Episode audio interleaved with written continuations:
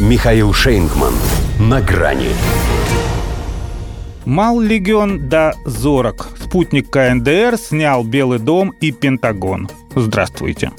На грани. И вроде бы подумаешь, эко-невидаль.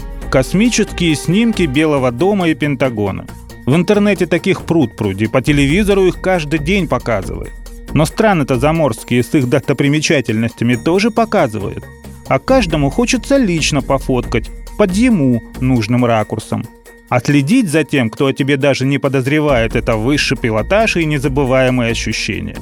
Так что Ким Чен Ын испытал, наверное, яркие эмоции, когда ему на стол положили кадры главных стратегических объектов Соединенных Штатов от первого разведывательного спутника КНДР. Добила таки северокорейская военно-техническая мысль до США – Пусть пока из фоторужья.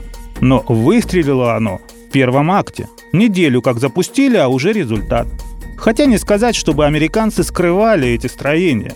По Белому дому и вовсе экскурсии водят. Но не обстрелянный спутник-шпион, как полиграф.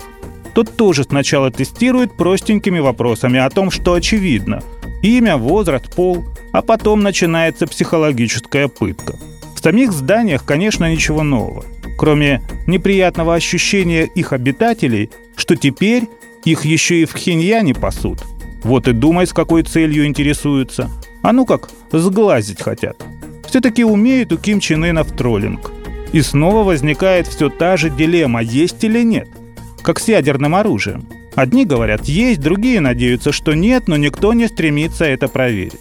Насколько точен и зряч аппарат Малегион-1, тоже никто не скажет – кроме его создателей и потребителей его продукта.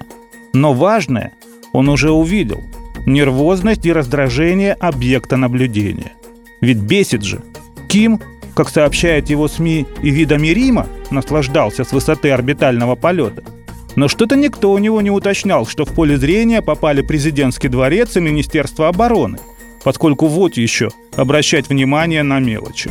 А тут конкретно в прицеле святая святых западной цивилизации.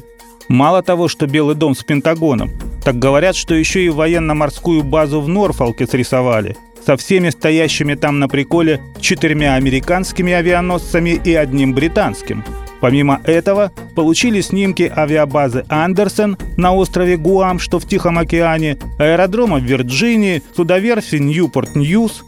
А все это уже совсем другая история – поскольку открывает она для КНДР принципиально иные варианты военного планирования. А главное, в каком свете Ким выставляет гегемона перед вассалами. Ведет же себя за панибрата с большим братом. И ведь это еще только проба пера.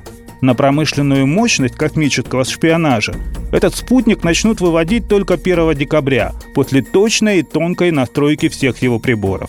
А там и другие подтянутся. В планах – вывод на орбиту спутниковой группировки.